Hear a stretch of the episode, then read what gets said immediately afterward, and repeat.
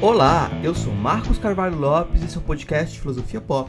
Esse é o nosso episódio número 173 e recebemos o filósofo, desembargador historiador Alfredo Etier para continuar nossa conversa da semana passada. Na semana passada conversamos com, sobre direito como filosofia, essa semana vamos conversar sobre Montesquieu. Filosofia Pop é um podcast que aborda a filosofia como parte da cultura. A cada 15 dias, sempre às segundas-feiras, a gente vai estar aqui para continuar essa conversa com você. Intercalando com nossos episódios normais, de quando em quando vamos apresentar episódios de entrevistas temáticas especiais. Você também pode nos encontrar no site filosofiapop.com.br, em nossas páginas no Facebook, Instagram, Twitter e canal no YouTube. Além disso, nosso e-mail de contato é contato@filosofiapop.com.br. Se você gosta do nosso conteúdo e puder ajudar a gente a cobrir os custos de produção, melhorar equipamentos, comprar livros, participe da nossa campanha de financiamento coletivo no Catarse, com a contribuição mínima de R$ reais mensais. O endereço é catarse.me barra filosofia pop. Se você gosta, mas não pode contribuir financeiramente, ajude divulgando o projeto, indicando para mais pessoas, comentando. Somos um projeto independente, o que significa que precisamos dessa força das pessoas que gostam do nosso trabalho. Vamos então para nossa conversa com Alfredo Thier sobre Montesquieu.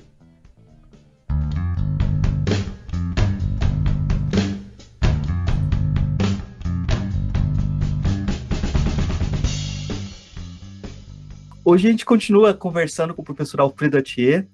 É, ele continua em Itu e nossa conversa hoje é sobre Montesquieu, que foi objeto é, de um livro dele, uma tese e eu, a gente vai, vai tentar aprender um pouco mais sobre esse autor. Eu me sinto aqui na posição privilegiada de quem pode aprender, porque eu, no Montesquieu realmente eu tenho uma douta ignorância, assim. Realmente a gente conhece muito pouco do Montesquieu e falar só. Então, é, ele é um autor é, muito mal celebrado, e isso é um, um dos pontos que o Alfredo chama atenção, né?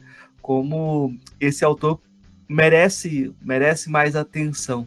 Mas vou começar perguntando para o professor Alfredo, justamente aquela pergunta que ah, os filósofos fazem, mas agora eu vou fazer uma pergunta mais bio, biográfica mesmo, para quem não conhece também se aproximar também. Quem foi, quem era ah, essa figura que a gente chama de Montesquieu? Bom, Marcos, é legal estar com você aqui de novo conversando. É, e sobre essa questão do, do desconhecimento, né? Você viu lá no finalzinho do, do meu livro, eu ponho uma citação do próprio Montesquieu, que está no, no Espicilégio, em que ele diz assim que a obra dele vai ser mais é, aprovada do que lida. E, nossa, que incrível, né? Que espetacular ter dito isso, porque foi exatamente isso que aconteceu. É, Bom, o Montesquieu era um, é, um nobre, nasceu no interior é, da França. Ele recebeu do tio um, um cargo, é, o cargo de juiz no parlamento de Bordeaux. Né? Os parlamentos eram mais órgãos de é, eram órgãos, ao mesmo tempo, de conhecimento de determinadas é, ordenações reais e aprovação ou não dessas, dessas ordenações, quer dizer, órgãos da nobreza, mas eles eram, na verdade, verdadeiros tribunais, né? tinham determinadas atribuições. E lá no, no parlamento de Bordeaux, onde ele foi presidente mortier, quer dizer, o presidente de uma câmara de, de julgamento, ele é, conhecia de causas penais. É, Bom, mas isso para ele era uma função. É... Bordeaux era uma cidade bastante viva, assim, do ponto de vista das suas relações, não apenas no interior da França, mas também fora da França, né? Quer dizer, era uma cidade meio assim aberta demais a é, a influências diferentes daquelas que eram o mainstream da, da, da França. Então, é, por exemplo, a questão do protestantismo, é, o, a, a existência de uma tradição de rebeldia, de revolta, não é? que a gente vê, por exemplo, no Montaigne e no La Boétie, né? Que jovem morreu depois de ter participado da revolta contra o, o, o absolutismo, né? e, é, e a abertura para de, de contato também com a Inglaterra, a gente não pode esquecer que uma das, das coisas que o Montesquieu fazia era produzir vinho, né? E era um vinho de qualidade reconhecida. Hoje, nem, nem tanto. A região de, é, dele, lá na região de Bordeaux, é grave.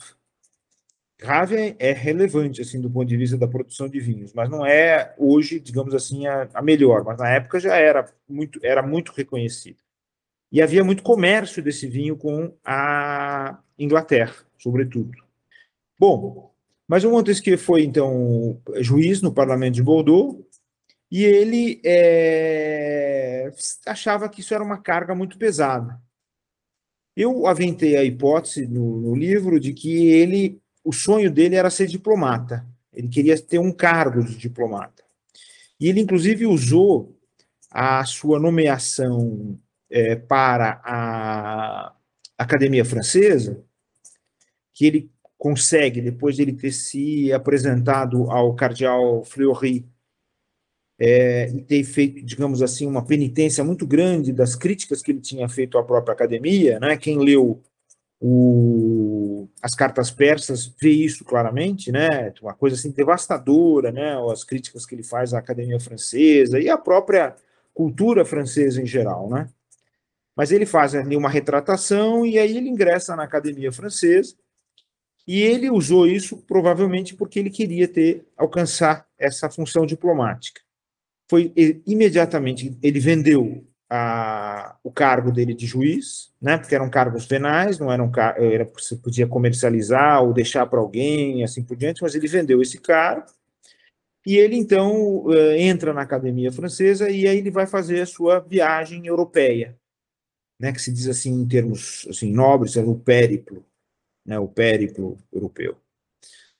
E é, mas aí ele está é, escrevendo suas várias obras, que são obras interessantíssimas, assim, por exemplo, a, a, a obra sobre a, a grandeza dos romanos, é, grandeza e decadência dos romanos, é uma obra é, muito interessante em que ele faz uma é, é, ele trabalha com os romanos. Como ele se dedicou ao direito, ele é um dos tantos juristas da história da filosofia, né? É, e tem muitos juristas da história da filosofia. Hobbes era jurista, Bacon era jurista, né? E Montaigne era jurista.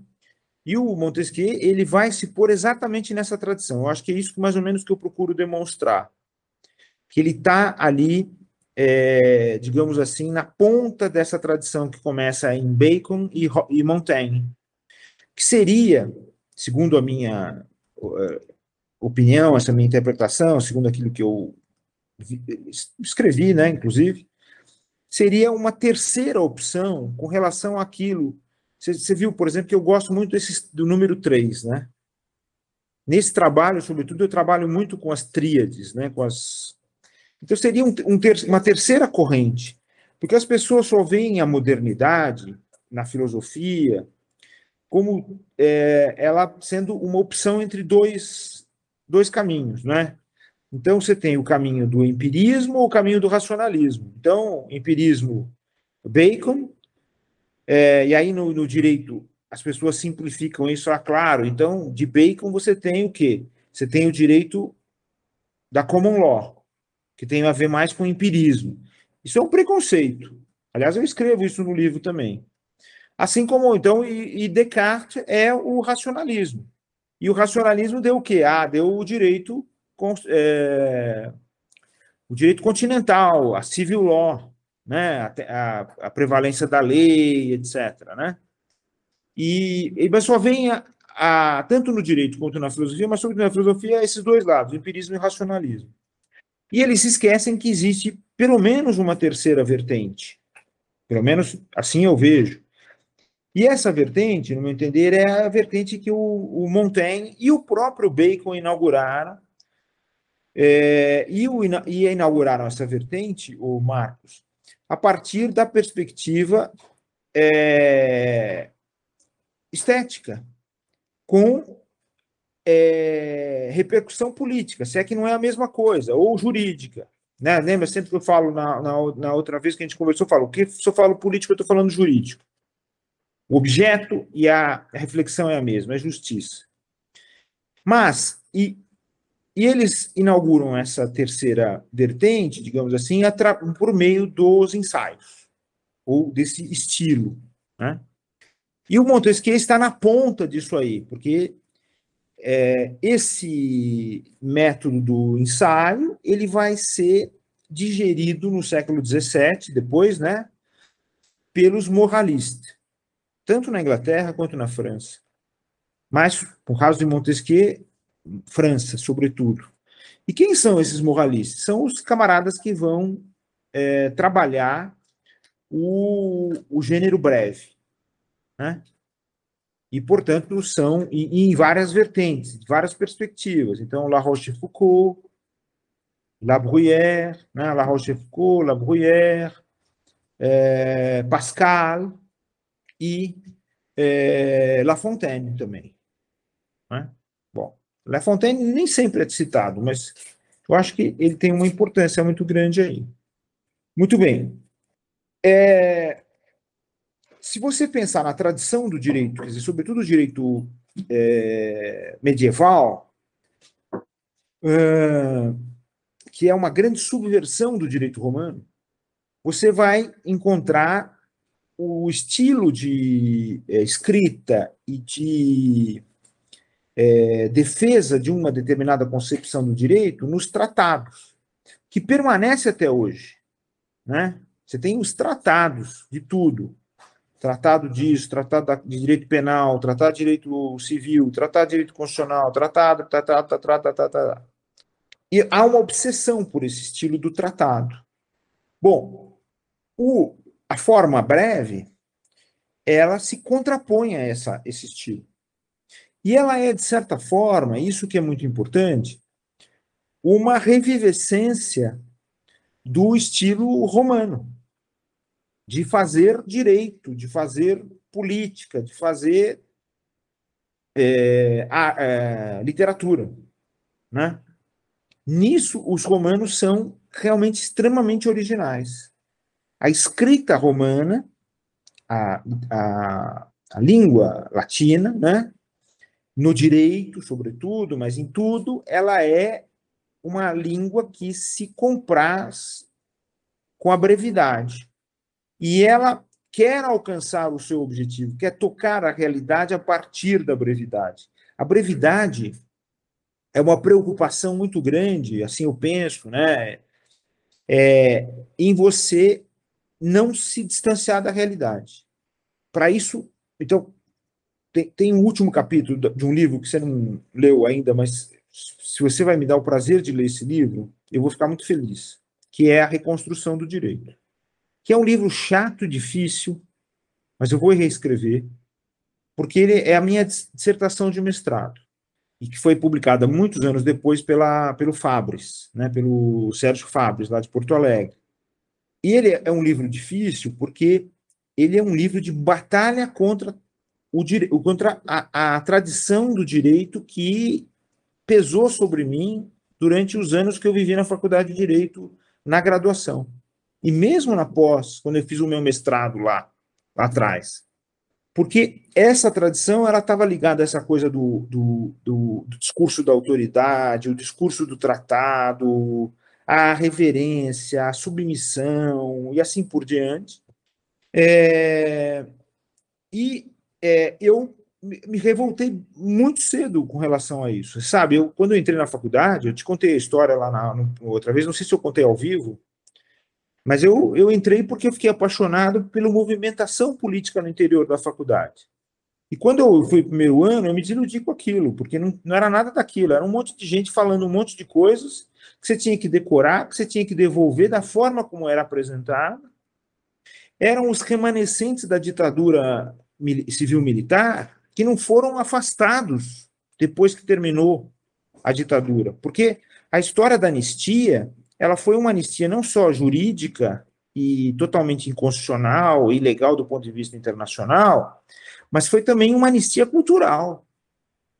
As pessoas perdoaram aquelas pessoas é, que eram, na verdade, doentes, o Marcos. Eram pessoas que tinham uma, uma, uma, uma doença gravíssima que se, se comprazia em torturar os outros, em querer impor as coisas, e tinha que devolver aquilo.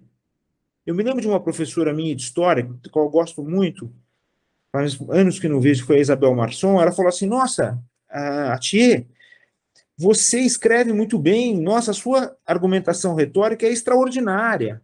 Vocês, é claro que vocês lá na faculdade de Direito têm aula de retórica. Eu falei assim, não. Você aprende isso na prática, porque você tem que se desdobrar para que você seja um duplo de todos os professores. Todos eles exigem que você seja exatamente aquilo que eles acham que são. E aí você precisa, você constrói a sua retórica na prática, porque você precisa, ao mesmo tempo, ser conservador, marxista. É, tinha um professor marxista que era uma exceção na faculdade, que era o Alaor Café Alves, né? Mas eu já, quando eu tive aula com ele, lamentavelmente, eu já estava vacinado com relação àquele tipo de marxismo, que hoje, até hoje, tem muitos representantes no direito, né? Por exemplo, o Mascaro. Ele é um representante do marxismo. Um marxismo totalmente ilusório, que não existe mais. Nem o Marx mesmo é, era aquilo. Né? Mas isso ainda está presente. É, ninguém se deu ao trabalho de ler, por exemplo, o trabalho do Roberto Lira Filho, é, que, que, mostrou no, no, seu livro que o Marx não tem uma teoria do direito em lugar nenhum. E, e você não pode extrair isso assim a forceps e querer transformar uma teoria, uma, uma crítica muito assim bonita, assim muito bem feita pelo por, por Marx, numa num dogmatismo, num do, numa numa dogmática. Não dá para transformar, né? Bom, mas é, e, e, nessa minha dissertação, então eu que, que chamava-se sobre a alteridade para uma crítica da antropologia do direito, eu fiz esse meu cavalo de batalha. Então, eu faço uma revisão de tudo aquilo que era a colonização brasileira, a colonização americana, a colonização do direito, e, fa e mostro quais são os caminhos para a libertação dessa colonização. O que é engraçado é que eu vejo hoje em dia o pessoal escrever tanta coisa sobre é, é, o, como é que fala? Hoje em dia o pessoal usa o termo decolonial. De, de, decolonial. Descolonial. É, porque em português você não usa decolonial, nem. Isso é coisa de espanhol ou coisa de, de inglês. No Brasil a gente fala des, des, descolonial. Né? Hoje eu vejo tanta gente, mas eu não vejo, raramente eu vejo alguém citar o meu trabalho, que foi super pioneiro nisso, em todos os aspectos e foi um trabalho difícil para mim, entendeu? Porque eu sofri todos os tipos de preconceito, de pressão, enquanto eu re realizava aquilo. Você não imagina a banca minha de, de mestrado, como é que foi uma coisa difícil, dolorosa, penosa e assim por diante. Defender aquilo diante daquele, daquela, daquele todo mundo que chegou lá e falou assim, porque eu dava aula na faculdade, lá na, na USP, lá na São Francisco, e eu criticava todo mundo nas minhas aulas. Marcos, é, as minhas aulas eram às sextas-feiras à noite. A sala onde eu dava aula ficava lotada de gente, tinha gente pulando assim do lado de fora da janela. Era no, no, no terceiro andar da faculdade, tinha gente que podia até cair no pátio. Mas ficava lotado de gente, porque eles queriam ouvir aquilo. Eu explicar para eles o que, que era a antropofagia, o que eram os rituais romanos é, da morte, e mostrar para eles como aquilo era, de, era como é que o direito se expressava ali. E as pessoas ficavam fascinadas com aquilo e iam lá assistir, né? O, bom, mas veja, e todas as críticas que eu fazia a esse, esse pessoal, é, as pessoas foram para a minha defesa de dissertação com dizendo assim: nós vamos responder a tudo isso que você fez contra nós. Entendeu? Nós vamos recolocar os pilares da faculdade no lugar e aí estava lotado de alunos, foi uma, uma luta, foi uma batalha enorme aquela lá, né? É, puxa, agora me lembrei até, deu até um, assim, uma, uma sensação estranha, juro, mas não era para isso que eu estou falando sobre esse texto. Mas, mas eu queria dizer que era voltar a esse texto, em que eu mostro a ligação dos romanos, por isso que eu falo da questão da, da ligação do, do, do estilo breve com a realidade, porque o direito romano era um direito das coisas. Então, nesse aspecto, era um direito real, não porque falasse de posse, propriedade, detenção, não é isso porque realmente ele derivava das coisas. Né? Os, os romanos diziam é, que é, a jurisprudência era a ciência das coisas divinas e humanas. Divinarum atque humanarum rerum notitia. Pronto. Iusti atque injusti scientia. Pronto. Então, a jurisprudência, que hoje, ainda na Europa e nos Estados Unidos e na, na Inglaterra, se usa como sinônimo de filosofia do direito, interessante, não como nós aqui, que usamos só como conjunto das decisões judiciais, era a ciência das coisas divinas e humanas, a, é, a, a, notícia das, da, do justo e do injusto.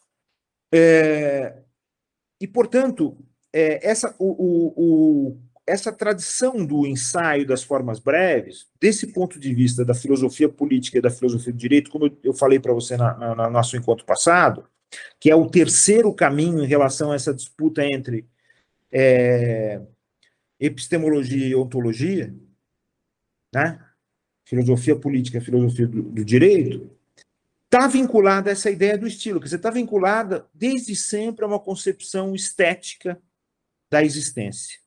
E essa concepção estética e essa concepção da filosofia política do direito é, na verdade, a expressão dessa ligação com a realidade, contra a, é, a ligação com a identidade ou com a personalidade. Porque pessoa, para os romanos como para os gregos, era a máscara por onde soava a voz no teatro. Para os indígenas, nossos, originários, nós, é a mesma coisa. Porque você não participa da vida social sem colocar sua máscara. Não é? E você não ingressa na sociedade política sem ser marcado antes de ingressar na sociedade política, né, por meio dos rituais de iniciação. E era, era essa a concepção. Os, os indígenas é, é, que foram narrados em, em, prosa e verso pelos viajantes, cronistas, etc., que eu estudo nesse antigo livro aí da, do que tá, foi publicado como Reconstrução do Direito, eles tinham a dimensão própria, muito parecida com a dos romanos também. Bom, mas esse estilo. Bom, agora vamos voltar para o Montesquieu.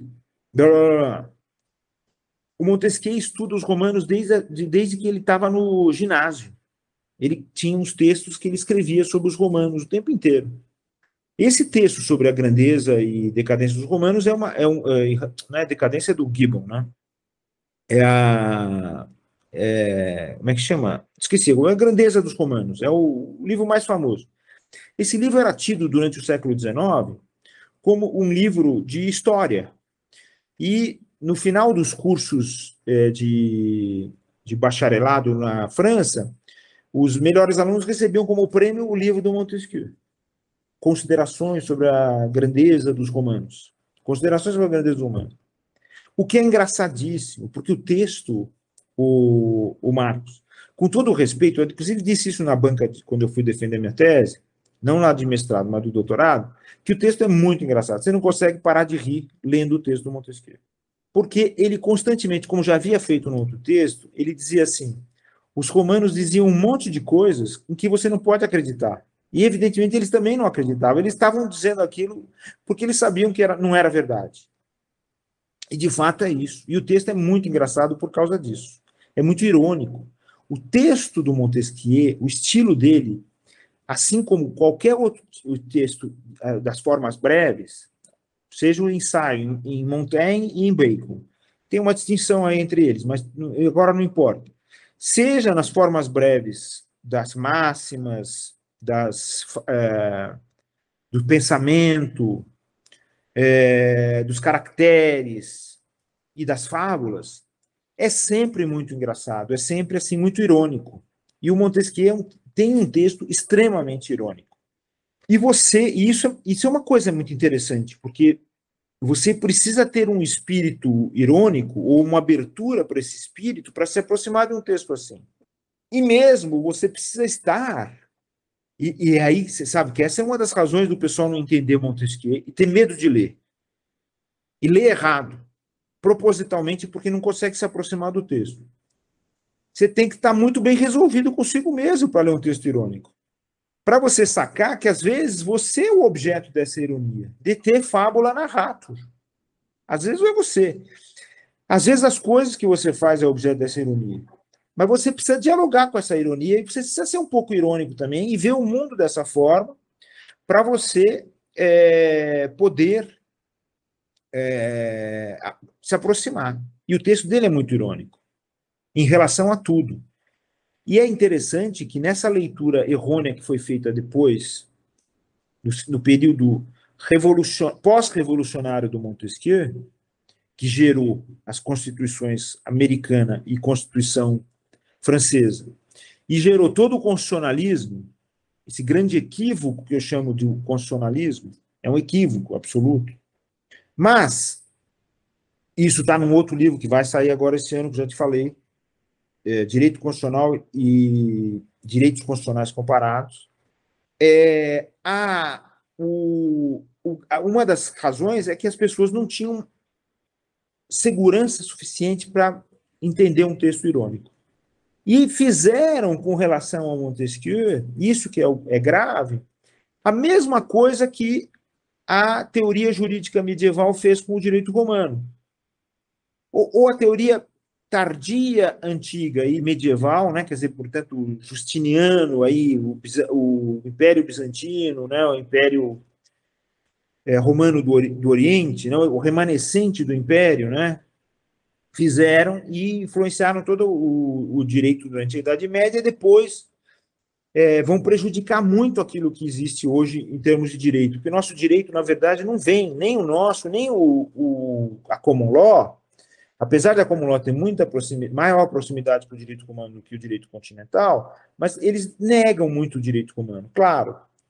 Porque eles vão adotar o direito romano, coisa que o Montesquieu negou, eles vão adotar a perspectiva da autoridade. E o direito romano, ele só defende a autoridade de forma irônica para sobreviver. Os juristas romanos são muito interessantes, são muito hábeis nesse sentido. São extremamente hábeis. Tem que ler esses juristas. Porque é uma outra visão de mundo. Quer dizer, a pessoa fala, não, as nossas raízes são romanas. Não é verdade. As pessoas cortaram ah, os laços com essas raízes. Muito bem. E por que, que para mim interessa o, o Montesquieu? Por causa do estilo e do, por causa da sua concepção de, de, do, da política e do direito que tem a ver com esse estilo e que está e que é uma preservação da antiguidade. As frases do Montesquieu é, elas são às vezes mais sintéticas do que as frases latinas dos autores que ele leu. Ele fazia um esforço, ele contorcia, contorcia todo para criar uma expressão breve para dizer tudo naquela expressão e dizer mais ainda numa expressão mais curta do que os romanos diziam na, suas, na, sua, na sua apresentação. Então, o estilo dele está ligado a essa leitura das formas breves, por meio dos moralistas do século XVII, né, que são esses que eu referi, Montaigne e Bacon, mas ele é também o do verdadeiro jurista. Aliás, eu só reconheço a importância em, em, nas proposições de determinados autores quando eles são, de fato, verdadeiros juristas e recompõem isso. Por exemplo, Hobbes. Eu tenho vários problemas de conversar com Hobbes, claro. Mas eu, eu tenho que dar a mão à palmatória no instante em que ele faz a distinção, que é uma distinção importantíssima para os romanos, entre direito e lei. Ius e lex. Né? E o, e, o, e o Hobbes ainda preserva isso, é interessante. Nessa, e, e ele, nesse aspecto, é um grande crítico da tradição do direito medieval.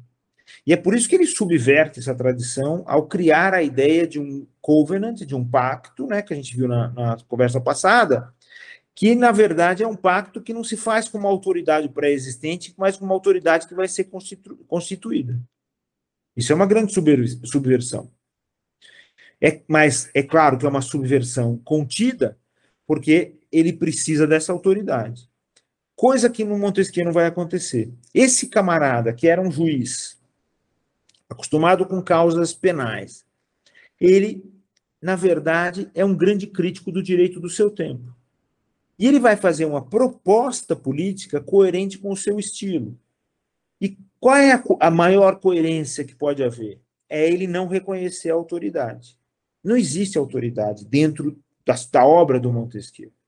Se você lê, daí porque eu fiz a comparação no próprio texto que, que você leu, né, do, do Montesquieu, do livro, eu fiz a comparação entre a construção do, do Espírito das Leis, essa obra que todo mundo cita, mas não lê, é, com a colagem.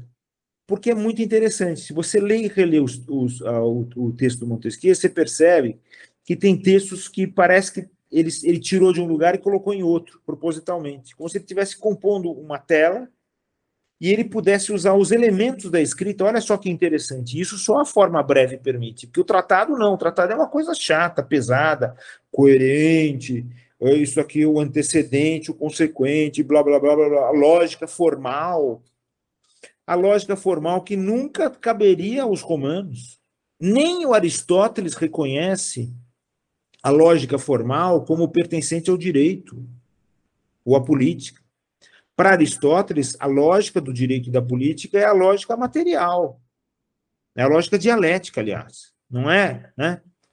É, não é a logique silogistique, mas é a logique dialétique no, no Aristóteles. E os romanos aprenderam isso com, os, com, a, com a leitura do Aristóteles. Deixa eu só fazer uma pergunta para para te para colocar um outro na sua conversa, porque eu acho que esse é o ponto. Esse é o ponto. É justamente aí que eu acho que é interessante todo o percurso que você nos contou, porque quem pega esse primeiro livro da reconstrução do direito, que saiu agora com esse outro título, que tem toda essa trajetória, percebe, lógico, o jogo da escrita moderna modernista paulista, vamos colocar assim, tem um, um jeito de escrever que está ali presente, e é uma resistência já, e deve ter sido muito difícil já escrever uma, um trabalho acadêmico com essa, com essa linguagem, então ali tem uma, uma resistência, e você procura, de certa forma, alguém que fez isso também, né? É uma identificação, mas a questão do outro parece no Montesquieu, ele sendo outro também. E aí eu, eu, eu acho que eu posso te perguntar, Montesquieu é iluminista? Montesquieu, se você joga esse jogo com os romanos, né, você percebe que há um, um, um passo em que ele está mais próximo do Maquiavel, é, em termos. É, eles, até, eles até se encontram no inferno para dialogar depois, mas, é, é. mas existe uma, um, um, lugar em que ele é o outro também, uh, na escrita, né? Existe esse diálogo das cartas persas, né? Então, um, eu acho que ele é um autor muito importante para aquilo que você está fazendo como projeto geral, que é mostrar como a política é soterrada, né? E como esse autor, talvez, ele, ele tenha alguns escombros para nos trazer, assim, ele não, não, fez parte desse soterramento das alteridades. Agora eu falei um bocado de coisa, agora eu devolvo a bola. Não, o, o, o Marcos, eu, gosto, eu até agradeço, porque para mim, por exemplo, o modernismo, nossa, é um movimento extremamente importante, sobretudo nas rupturas com as regras da escrita, né? E isso foi deixado de lado. O direito não entendeu nada do modernismo e não quer saber do modernismo, tem, tem ódio dessa coisa. Eles continuam parnasianos. O direito continua, o direito brasileiro é parnasiano. Mas eu, eu, eu, mas eu, deixando de lado essa crítica agora, mas veja, o para mim o modernismo é extremamente importante até isso e ele me ajuda muito a escrever. Né? As minhas leituras dos modernistas me ajudam muito a escrever. E o que é interessante, veja só que coisa fabulosa, é que o modernismo, na forma de escrever, tem muito a ver com o chamado realismo. Tudo são rótulos, como iluminismo também é um rótulo. Mas com Machado de Assis.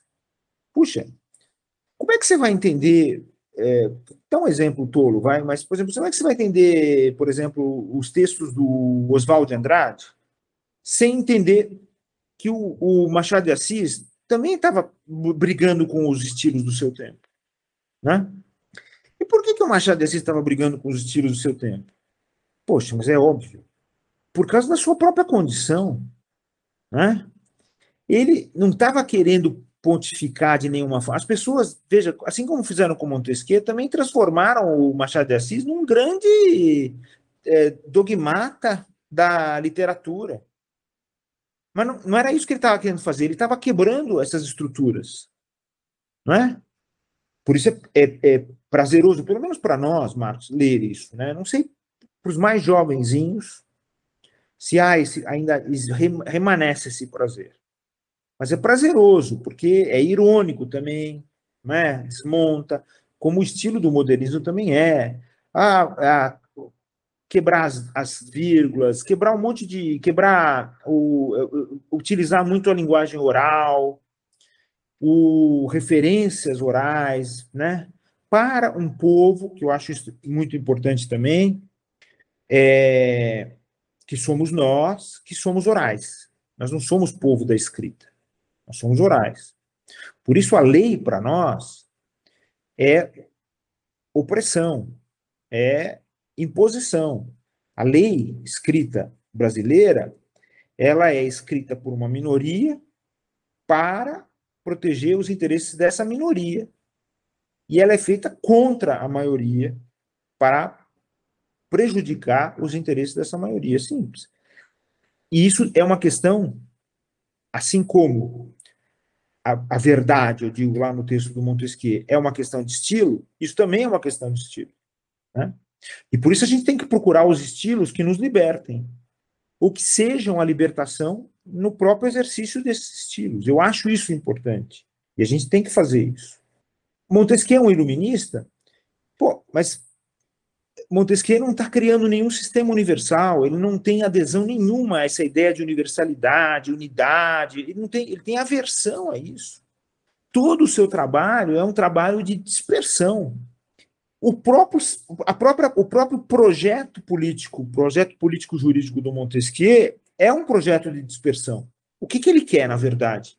Ele quer que a, a comunicação ela flua no interior da sociedade e nunca pare de fluir. Ela está sempre circulando, sempre andando daqui para lá, daqui desse para aquele, assim por diante, como numa assembleia, como numa assembleia democrática, certo?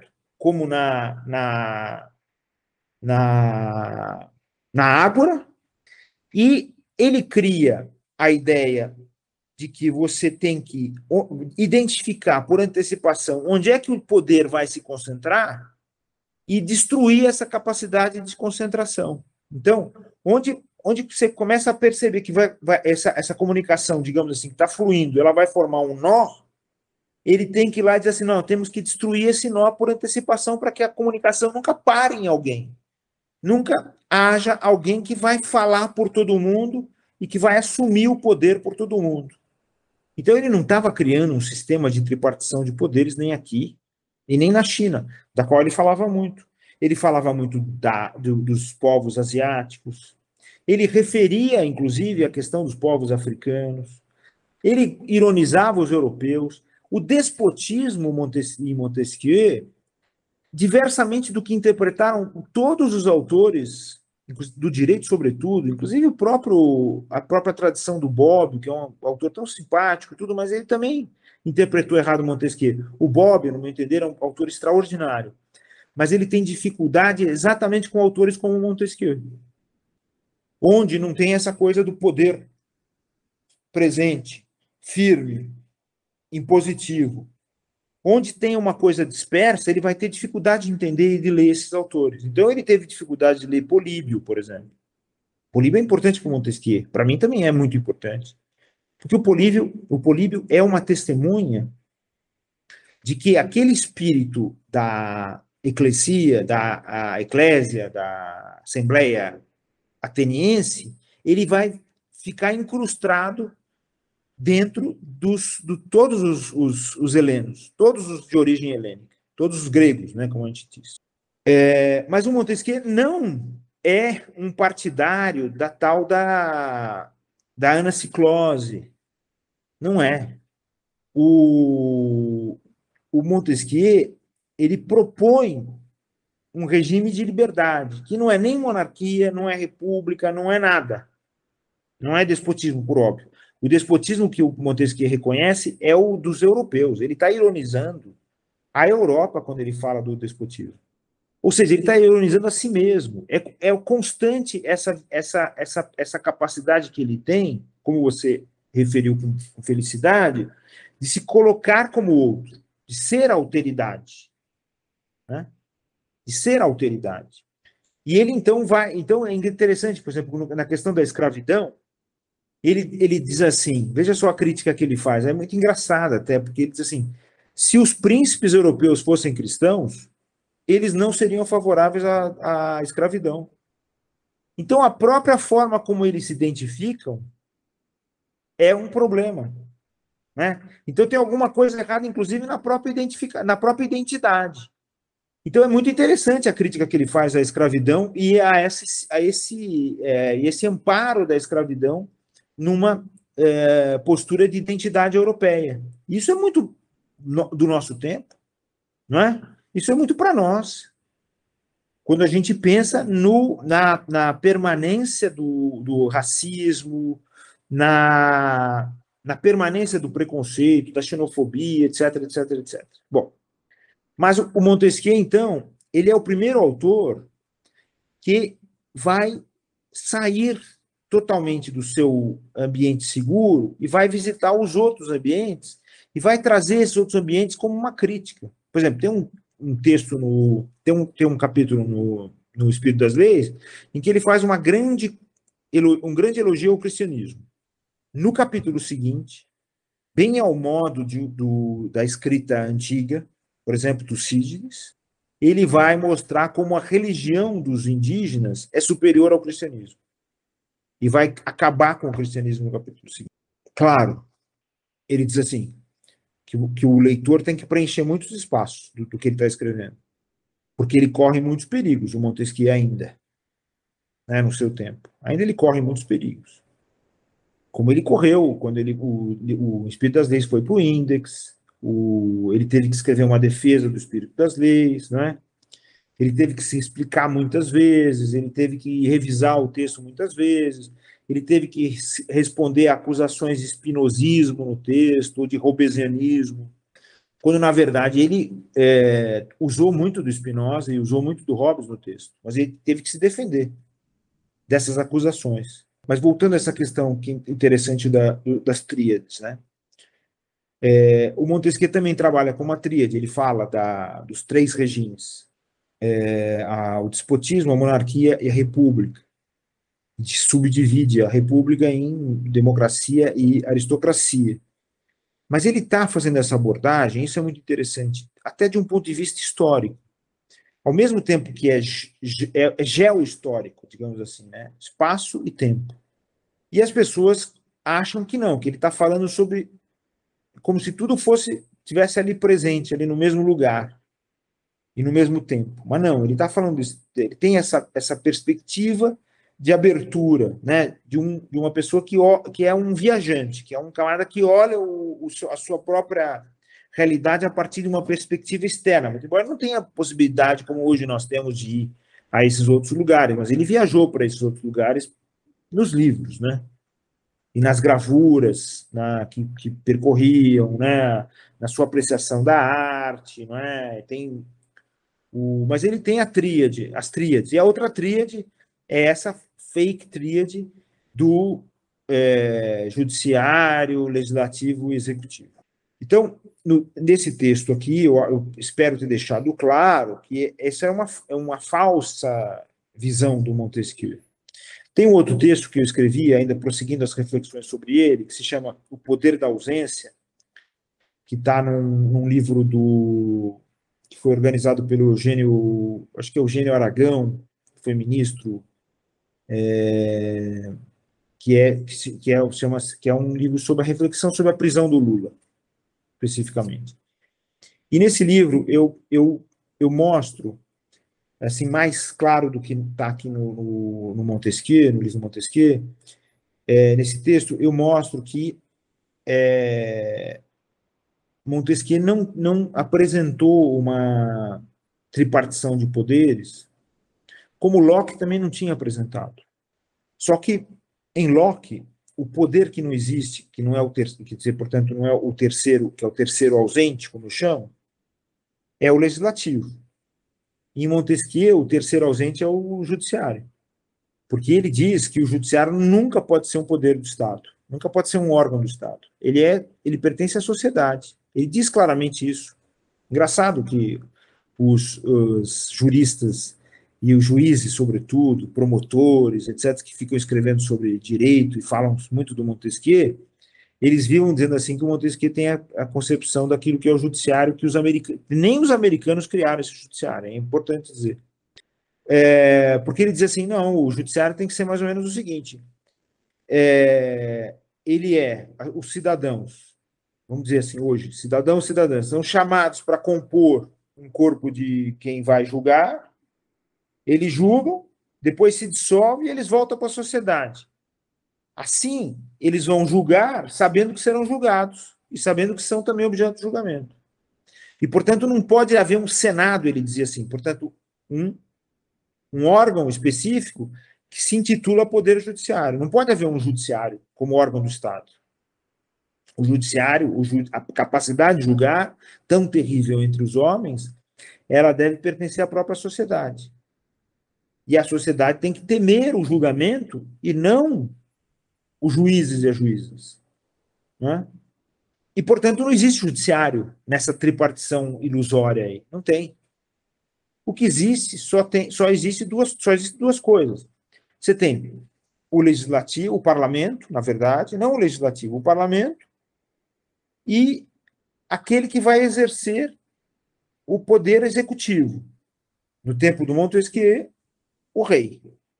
Os americanos inventaram o presidente, que é, na verdade, um, o presidente americano, Marcos, é o, aquele que a gente chama, né, impropriamente, de imperador romano. É, a monarquia, Marcos, é medieval. O presidencialismo é romano. É o Império Romano. É o, não o regime republicano, mas é o Império. É a subversão da República. O presidencialismo é antirrepublicano. Por isso que as pessoas, quando veem o Montesquieu, acham que ele tem uma certa simpatia pela monarquia, o que é parcialmente verdadeiro, porque ele, ele não quer a subversão da do disso que hoje a gente chama de republicanismo. Portanto, ele é um republicano mais assim, nesse aspecto. Né? Só que o regime dele não é nem república, nem monarquia, nem despotismo, é um quarto regime. Tem um, tem um quarto regime que eu também falo, Seria um quinto, portanto, porque é o regime do comércio. Ele também lida com isso, ele mostra como o comércio é um regime também político. Mas você sabe que eu, contra o Montesquieu e contra todos os outros, eu chamo isso de regimes antipolíticos, né? Eu acho que é importante, antijurídicos e antipolíticos. Bom, mas é, essas tríades não existem nele, né? E essa tríade não existe no Montesquieu. Essas tríades não existem no Montesquieu. Só que foram elas que foram gravadas por esse tal do constitucionalismo. O constitucionalismo, no meu entender, é a negação da Constituição.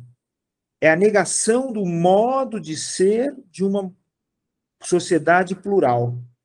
O constitucionalismo é uma dogmatização da Constituição, que é uma coisa muito mais é, uma coisa muito mais livre do que esses, essas amarras que são estabelecidas no interior do constitucionalismo. Quer dizer, o constitucionalismo, na verdade, é uma forma de criação de uma nova, de um novo, de, um, de uma nova concentração de poder. Contra aquilo que o Montesquieu dizia, porque não podia haver concentração nele. Só que as pessoas continuam insistindo nisso, né? Inclusive essa, a, por exemplo, a teoria do direito, ela se tornou cada vez mais dogmática. A filosofia do direito é dogmática. Eu, eu por exemplo, contesto muito essa influência, por exemplo, da ideia de hermenêutica, exegese, etc. e tal, porque isso são formas de dogmatismo. A gente estava conversando um pouquinho antes de, de, entrar no ar aqui sobre o ambiente do direito, que é um ambiente sem debate explícito, em que as pessoas têm que se elogiar, porque senão elas são excluídas. Eu sou contra isso, claro. É... E, e, sou responsável por isso, pago por isso também, claro, todos nós pagamos. Mas é, a, o, a hermenêutica tem, dentro do direito, ela tem outros caminhos, claro, você pode encontrar, mas dentro do direito ela tem uma natureza muito ligada à, à teologia, claro. Os religiosos gostam muito do direito brasileiro.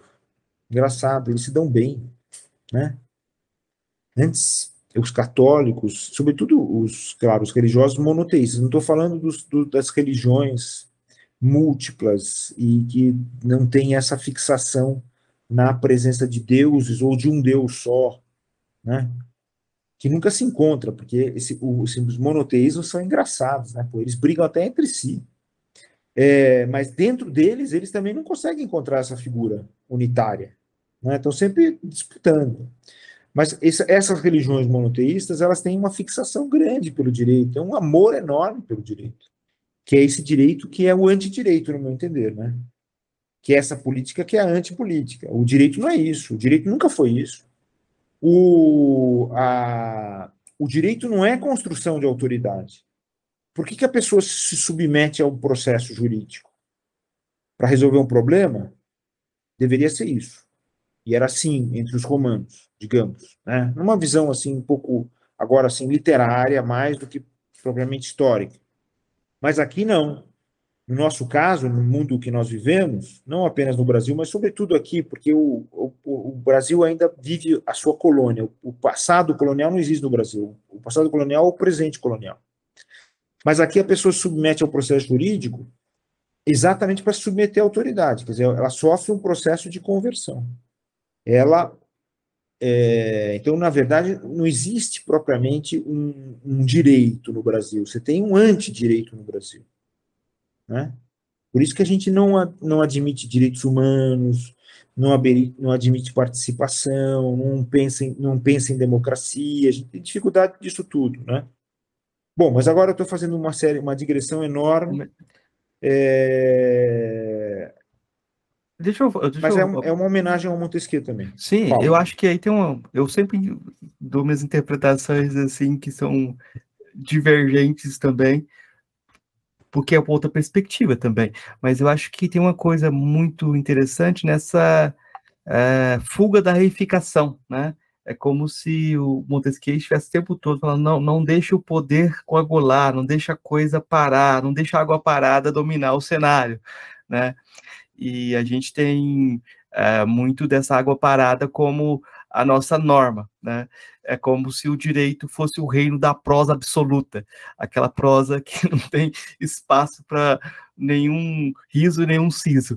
Mas, mas eu queria te fazer uma pergunta também, colocando também nossa, nosso riso e nosso siso, que é a pergunta do, do, do remetendo ao refrão do, dos do Caravanas, do, do, do, Chico Buarque. A culpa deve ser do sol, Alfredo Atier. Como é que a gente lida com uh, essa dimensão do Montesquieu, de, de, atribuir aos climas, aos comportamentos das pessoas, etc. Uh, eh, até que como a gente vai lidar com a acusação de xenofobia, né? Hum, colocando os romanos como padrão. É, esse é um ponto interessante. Como um brasileiro lê é, isso? Bom, legal. É, é também, digamos assim, o, a construção, digamos assim, do espírito das leis. É, é importante essa, essa ideia, né? O espírito, porque esse esprit é, é tido assim. É, é, a, a, interpretação que se faz é, é racionalista quer dizer, não é, não é que ela é racionalista, é, ela é produto desse rótulo que é o racionalismo. Quando, na verdade, o espírito das leis, no Montesquieu, ele tem a ver mais com esse estilo que eu estava referindo, que é, na verdade, é, o espírito, na verdade, significa engenho. e não a razão das leis. Né? E ele é tão engenhoso que até as leis fazem parte dele. Dizer, as leis, que são objeto do engenho, são também parte do engenho. E aí ele fala de vários aspectos que comporiam esse, esse engenho das leis. Né? É, o, o, nesse aspecto, né, que tem essa, tem essa coisa de dizer que o Montesquieu é um autor rococó, né? antibarroco, um autor que critica justamente aquilo que existe no barroco, que é justamente essa fixação da autoridade, né? Essa celebração da autoridade e essa performance da autoridade, né? Então, o, o rei do Montesquieu não, não tem performance, né? Ele não é o rei do Hobbes. É, ele, peraí que eu preciso ligar na tomada aqui, senão vai cair a bateria. Peraí. Ele não é o rei celebrado na música barroca, né? Não. Esse, esse rei do Montesquieu é uma figura assim apagada. É... Bom, mas, mas voltando ao, ao espírito das leis. O... Então, ele, ele compõe ali, diz assim, olha, é... eu não falo nesse livro sobre as leis, eu falo sobre o seu espírito, né? E, e ele diz que, analisando a variedade das coisas, ele encontrou determinados princípios. Só que, ao mesmo tempo, ele diz o seguinte, que todas as, seguindo uma Lebranche, aparentemente seguindo uma Lebranche, ele diz, não, todos os seres têm suas leis. A divindade tem suas leis. E todos os seres seguem as suas leis, menos o ser humano. O ser humano não segue as suas leis. Então você veja que é uma coisa aí bastante interessante, é uma advertência, né?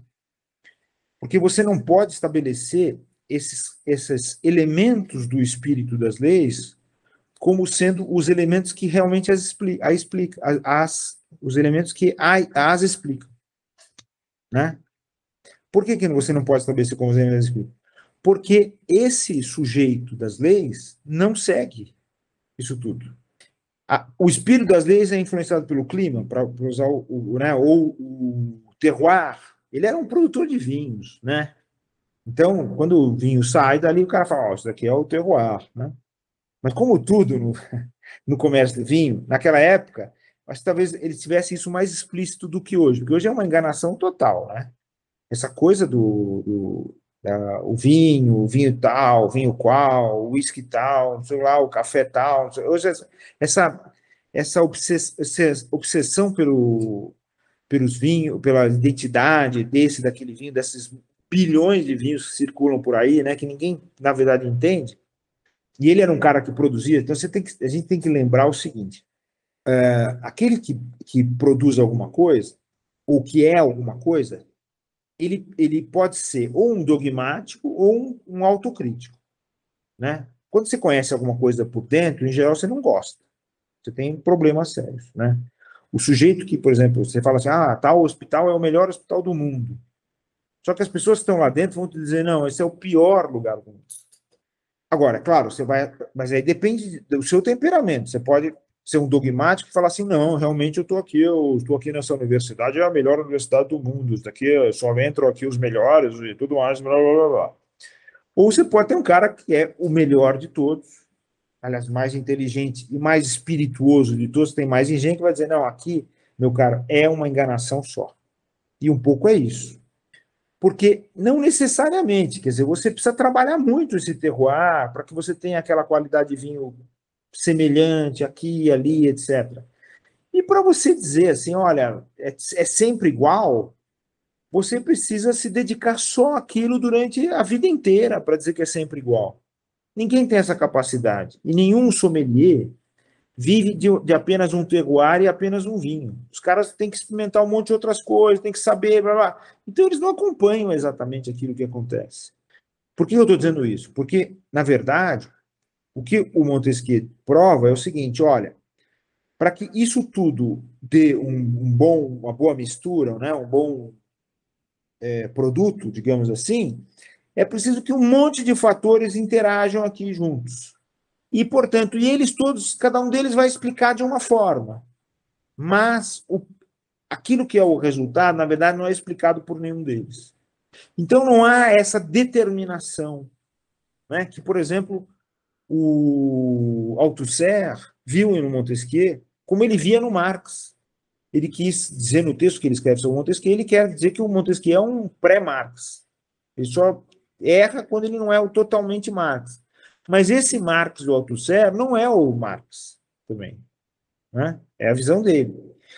E, portanto, esse Montesquieu, que é um dogmático, um camarada que impõe identidades, que eu digo, esse está errado.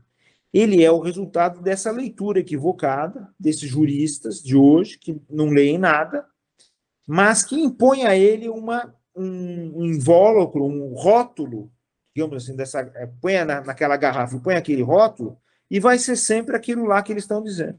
Não vai sair nunca daquilo. Né? Montesquieu ou a separação de poderes. Quando não tem nada a ver, não tem nada a ver. Isso daí foi uma, uma coisa que os americanos é, fizeram na sua Constituição, quando, e eu sempre digo isso, quando o espírito revolucionário já tinha acabado.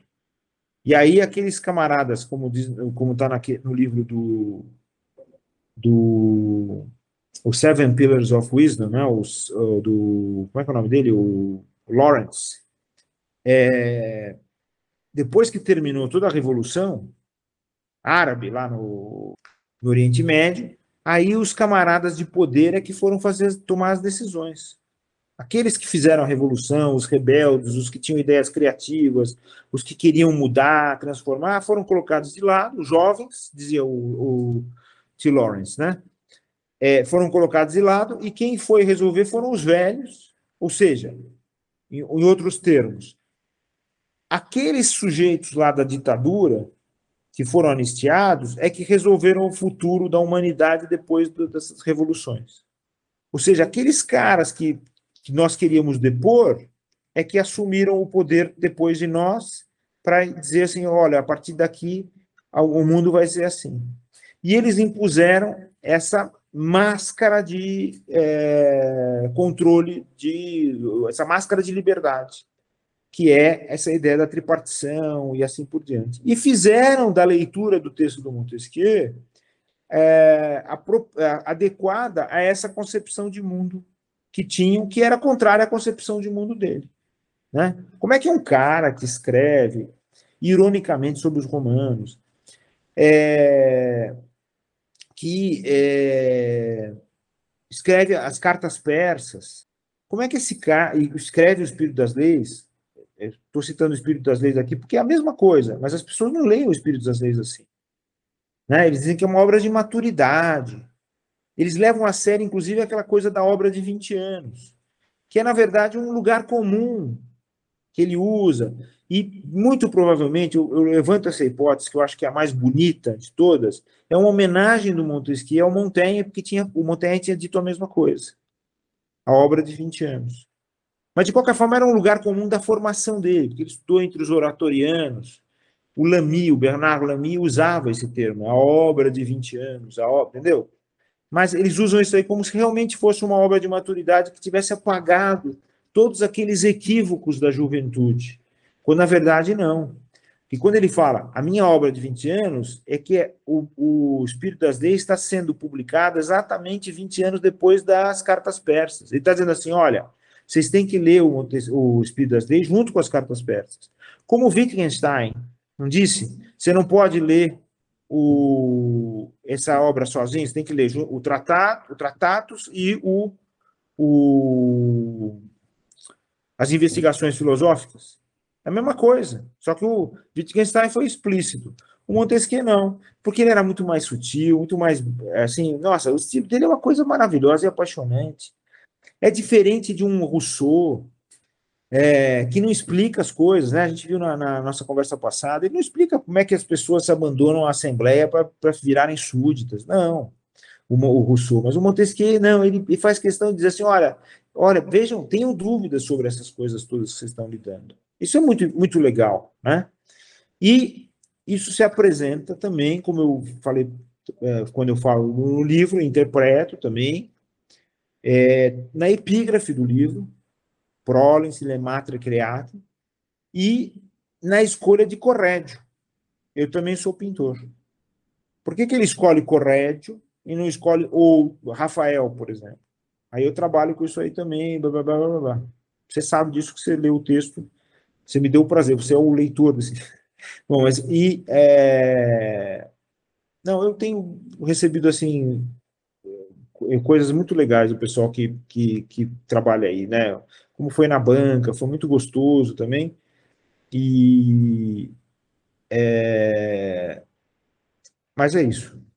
Estou falando eu, muito. Eu acho que é interessante ver esse texto como caminho, porque gente, é como se o ponto de chegada fosse a conversa passada, de certa forma. Ele está se desdobrando, né? Mas eu vou ter que te fazer, professor, três perguntas que eu faço para todos os convidados. São perguntas singelas, que é aquelas que você lida sempre com elas. É, a primeira delas é: o que é filosofia? A filosofia é Platão. E o que veio depois dele assumindo assim dogmaticamente a concepção que ele teve. Então, remodelando essa minha resposta. A filosofia é a forma como, depois dele, as pessoas leram Platão. Porque mesmo para Platão era um negócio mais bonito, assim, do ponto de vista estético, né, de construção, etc e tal. A filosofia é uma prisão do pensamento, né, nesse aspecto. Mas não do, quer dizer, mas isso a gente fala isso, parece que está citando Heidegger ou o próprio Wittgenstein. Mas a gente também não pode levar essa, essa afirmação também do ponto de vista dogmático, né? porque há muitas filosofias, né? há muitos percursos na filosofia, porque há muitos estilos na filosofia. Eu tenho minha preferência, você tem, nós temos muita coisa em comum, mas a gente tem, cada um tem a sua preferência com relação a esses estilos e que isso gera um resultado do que seria a filosofia. Né? O, o direito viveu muito, vive até hoje do kantismo, né, do, do Kant. Isso é uma escolha de estilo e uma escolha política também, que é, que é, no meu entender, é muito contrária à liberdade, à própria democracia e assim por diante. Mas muita gente diz o contrário, diz assim, não, em Kant é que a gente encontra essas coisas. Eu não sei. Talvez. Tem esse talvez sempre. Eu acho que é muito importante a gente preservar esse talvez.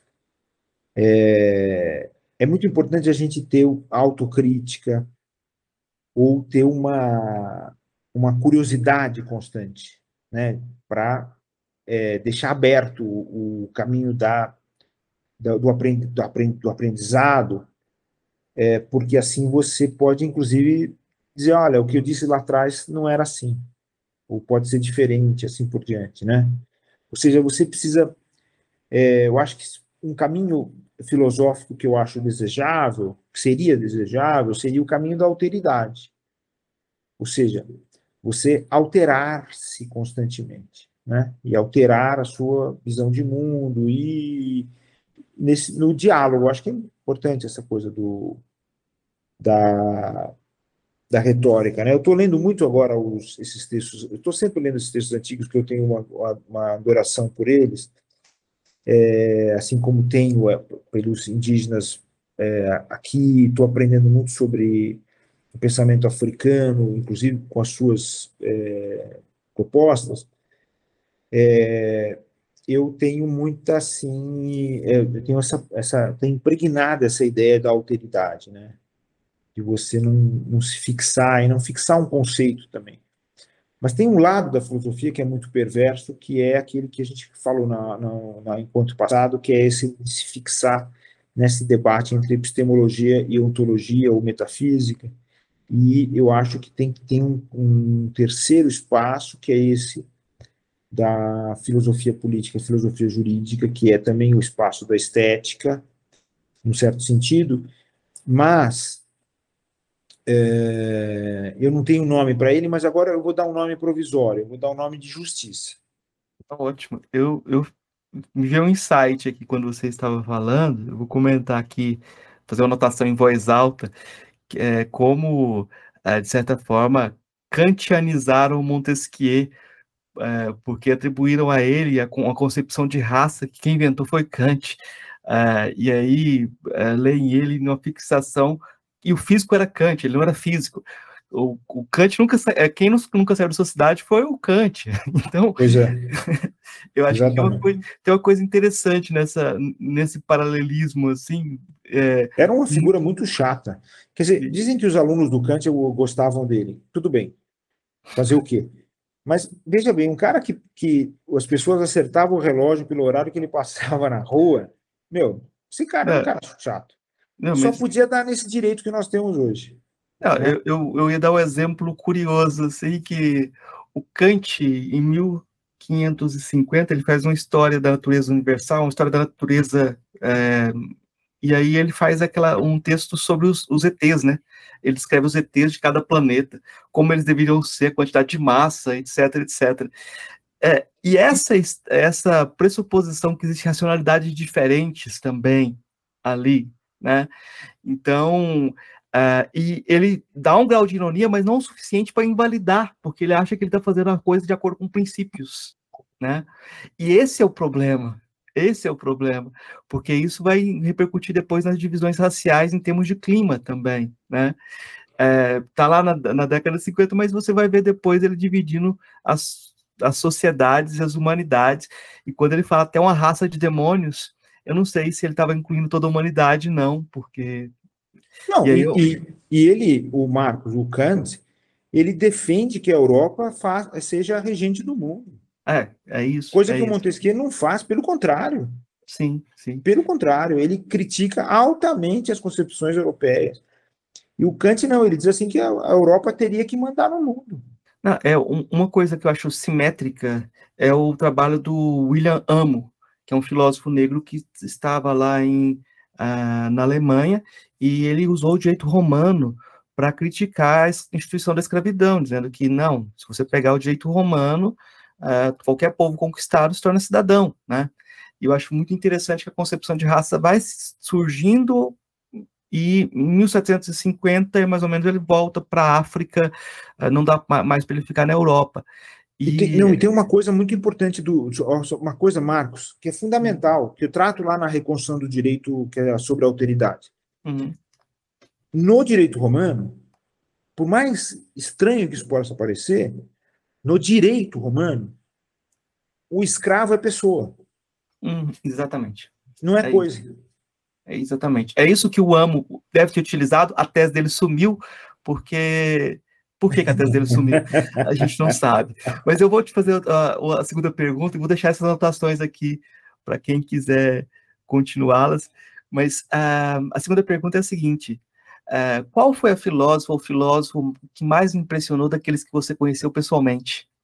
A Marilena Chauí, com que eu tive aula, é, é uma, uma figura é realmente impressionante, assim, cativante, muito estudiosa, muito esforçada, muito comprometida, é radiante.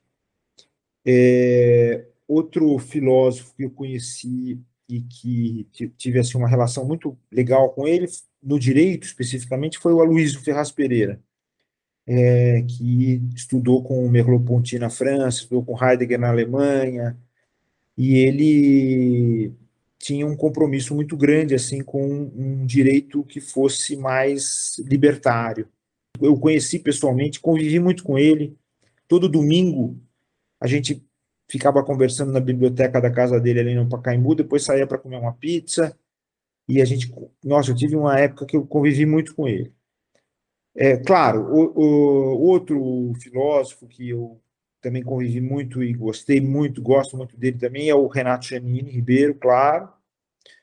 É, e, e também o Sérgio Cardoso também, que eu também tive aula e também convivi muito com ele, também gostei muito. Então, são eh, esses filósofos, eu fiz questão de citar filósofos brasileiros, brasileira e brasileiros, né? É, porque a gente, a gente tem muita coisa é, legal aqui. Ah, bom, eu vou, agora eu vou fazer uma confissão também aqui. Eu já fiz isso em outros momentos. Mas eu é, me descobri um pouco filósofo quando eu tinha aula com o Celso Laffer de filosofia do direito, que era uma figura extremamente charmosa, na, na, postura, no modo de falar e assim por diante.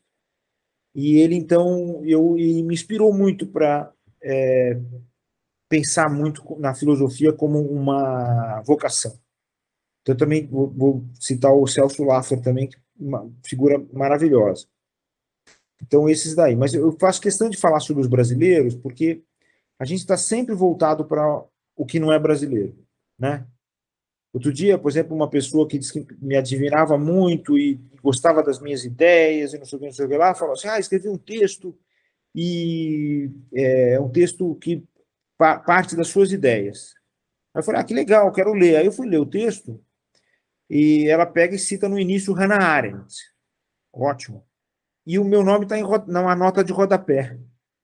Só e ela tinha dito que o texto era que era, que era sobre mim, sobre a inspiração, etc e tal. Por quê? Porque provavelmente na cabeça das pessoas não fica bem você citar o autor brasileiro, e sobretudo se estiver vivo, no, no texto. Você tem que citar com uma notinha de rodapé. Você tem que pôr uma nota de rodapé, sabe assim, aquela tipo de obrigação de. Como é que chama aquele negócio lá que eu sempre esqueço? As normas técnicas, ABNT? É isso, pô. Quer dizer, a pessoa não reconhece o valor dessas pessoas, né?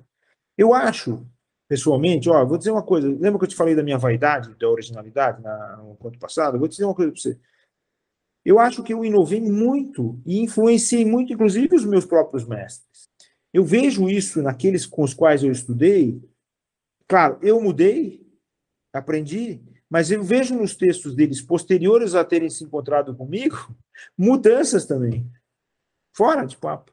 Não vou citar aqui agora, porque aí seria uma vaidade absoluta, mas num próximo encontro eu prometo a você que eu vou citar e vou dizer para vocês, olha, nesses textos aqui dessas pessoas que foram meus mestres, eu estou presente aqui, aqui e ali, eu vou mostrar para você. É, antropofagia, juri... antropofagia jurídica é isso mesmo, antropofagia geral é isso mesmo. Como gente... depois de ter me encontrado com você, Marcos, você vai fazer parte também dos meus, dos meus, dos meus, sabe, dos meus trabalhos. Isso é muito importante. Sim, sim. O, eu me lembro de uma vez de um elogio que até o Aloysio fez ao Pontes de Miranda, e que é verdadeiro, que o Pontes de Miranda ele cita um aluno dele numa obra. Pô, isso aí é raríssimo, porque em geral o camarada que te dá aula, ele acha que as suas ideias são dele depois, entendeu? Ele incorpora aquilo, mas ele fala, não, isso daqui é meu. É, escreve artigo junto, né? Tem aquela coisa, é. artigo junto. Mas eu, eu, vou te dizer, professor, que podia ser pior. Já aconteceu comigo, com os amigos, eles escreveram uma tese de doutorado sobre a popularização da filosofia, o fenômeno uhum. da filosofia pop. E eles pegaram um texto meu, um texto de um dos outros dois professores, Charles Feitosa, outros professores, fizeram uma análise muito banal e no final falaram que era era biopolítica do neoliberalismo e citaram Foucault no final das contas. É por aí. Ou quando então, mas também tem, os, tem, é, tem coisas piores quando a pessoa pega aquilo tudo que você falou, escreveu, etc e tal, e não cita você, né? Também isso também existe muito. Pois é, pois é, é, é muito legal você ver como as pessoas são. Elas nem argumentam com você, elas colocam o Foucault. O Foucault tá certo, então é. acabou. Mas é. todo, todo mundo escreveu sobre Foucault, todos esses caras escreveram sobre Foucault, é melhor que essa pessoa que fez a tese. Mas eu, eu agora eu também fui presunçoso, mas tudo bem. mas a última questão é. é. talvez seja complementar à anterior, mas ela é qual o seu filósofo, filósofo favorito? Hum. Bom, Claro, eu, eu, o Montesquieu, um deles, Montaigne é outro, é... o Pierre Clastre, teve uma vida curta, mas uma obra maravilhosa que eu sempre visito. Ah, sim, e eu, eu gosto de um autor, por incrível que pareça, que você também adora, que é o Richard Rorty. Gosto muito dos textos dele. Não tive ainda a possibilidade de trabalhar mais esses textos, mas agora, dialogando com você, eu acho que eu, vou conseguir fazer isso também. Professor, é, para fechar a nossa conversa de hoje, eu queria pedir indicações. O que que você. A gente já falou um monte de autores aqui, mas eu acho que é o momento de você citar alguma coisa que é um outro também para o nosso ouvinte. É, o que, que você indicaria para o nosso ouvinte? Leitura, filme? O que você quiser indicar? Música? O que achar interessante? Eu acho, eu, eu lembro que eu falei para você que eu gosto muito de música, né? E que eu aprendi a música e a, e a ler música antes da, de outras línguas, né? Então, eu queria que as pessoas visitassem mais é, os grandes revolucionários da música, né? Então, hoje eu vou citar, até por influência do, dos meus filhos, eu vou citar, a, vou convidar as pessoas, vou fazer só uma, uma, um convite, a ouvirem o Miles Davis. Muito. É, não tem letra, e eu acho que as pessoas ouvindo o Miles Davis vão se tornar revolucionárias, vão se tornar rebeldes, como devem ser, revoltarem-se, como devem revoltar-se. Minha, minha indicação foi, foi, foi no meio do caminho da, da sua, mas é, eu estou lembrando de um livrinho que chama Um Conto sobre Duas Utopias, do Paul Berman. Aí tem um capítulo sobre Frank Zappa e Ravel. Ra Zappa e Ravel. Eu estou indicando Frank Zappa uh, justamente por isso, Muito né? Legal. Porque uh, a argumentação do, do autor é, é como a, o rock ajudou a modificar o sistema político. As pessoas desejavam coisas que não eram permitidas naquele contexto político. É como se você pensasse em 1984 tem a perspectiva de alguém que quer a teoria e de alguém que quer o prazer, né? E o prazer tem muito mais poder de transformar isso um poder que não é considerado, né? E eu acho que aí tem duas coisas, essa lembrança desse autor e a indicação do Frank Zappa justamente por esse poder de subversão. E aí eu vou citar para a gente fechar bem uh, o Tom Zé. Nossa, Tom Zé, ótimo. A gente, a gente fecha muito bem citando Tom Zé e acompanhar o trabalho do Tom Zé, o que ele tem feito e o que ele abre de possibilidade de pensamento também é algo que uh, vai ser curtido ainda por. Jorge, Jorge Maltner também. Sim, sim. E, sim. Eu, eu agora lembrei que você falou disso aí do Stravinsky os textos do Stravinsky, tanto os orais dele, quanto, sobretudo são orais, né? São as entrevistas dele, são muito legais também. É isso aí. É isso. Professor, muito obrigado. Queria agradecer muito a conversa de hoje, pela paciência e pelo, por esse diálogo. É, se eu quiser, tiver considerações para fechar nossa conversa de hoje, alguma coisa Duas. que? Primeiro, o senhor tem que ser abolido, porque a gente não pode mais preservar a, a cultura do senhor e da sinhá num país de subversão das, das da, da, da, visão de, humana.